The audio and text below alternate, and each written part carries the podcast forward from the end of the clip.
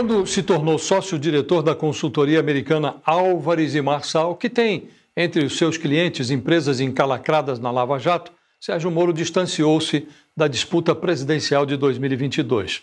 Decorridos dois meses e meio, ele é aconselhado por amigos a retomar o projeto político. Embora não admita a candidatura diante dos refletores, Moro soa em privado como se não descartasse categoricamente a hipótese de concorrer ao Planalto. Moro trocou o altar de Curitiba pelo viveiro de cobras de Brasília, imaginando-se portador de um destino. Virou uma fatalidade. Num instante ganharia poltrona no Supremo. No outro momento, seria vice de Jair Bolsonaro. No final, foi condenado ou condenou-se à fritura perpétua.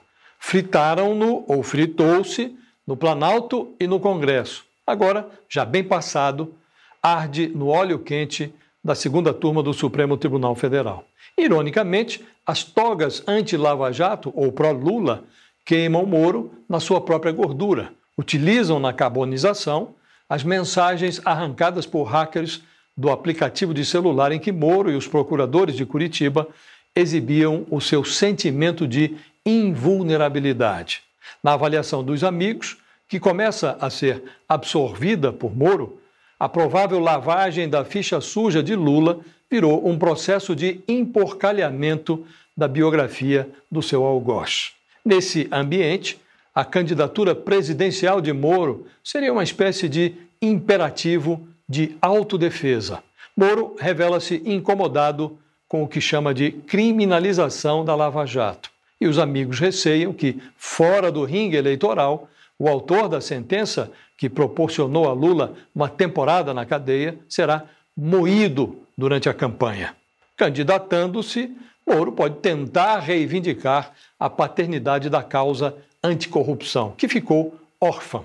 De repente, bater em Moro ficou fácil como amassar uma carta que já saiu do baralho.